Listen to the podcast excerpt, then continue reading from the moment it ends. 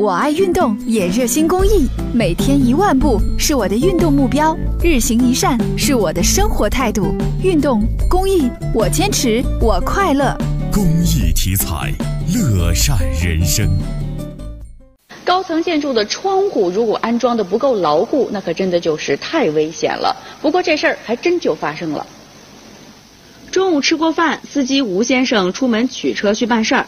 来到停车处，他发现他的车变样了，引擎盖被砸坏，车灯也被砸烂了。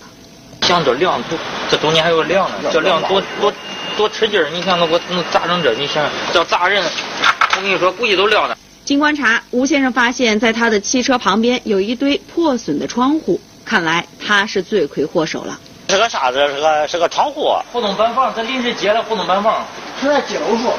顶楼哦，那活动板加一个活动板房。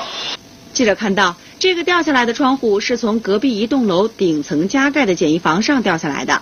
这幸亏当时无人经过，要不这多危险呢！你现在找着人了吧？现在找了移动公，他是移动公司在这临时建了一个地方搭到这。随后，吴先生报警，民警过来协调此事。无独有偶，昨天晚上八点多，中原路与文化公路郑州工业贸易学校一宿舍楼的窗户也掉了下来，窗户当即摔得粉碎，把一行人吓得不轻。我坐着了，啪一下，一下，这不是这么深吗？这个玻璃掉，窗户掉下来了。这个窗户打着人吗？没打着人，打着人都不得了。是是。男子说，窗户是从四楼掉下来的。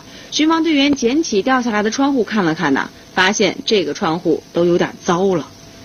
它的时间长了，时间长了，你看它这它这个接缝就封了，可能风一刮掉下来了。从以上两件事来看，这窗户掉下来都不是偶然。为了避免再有这样危险的事情发生，我们希望能引起相关部门的重视，排查隐情，防患于未然。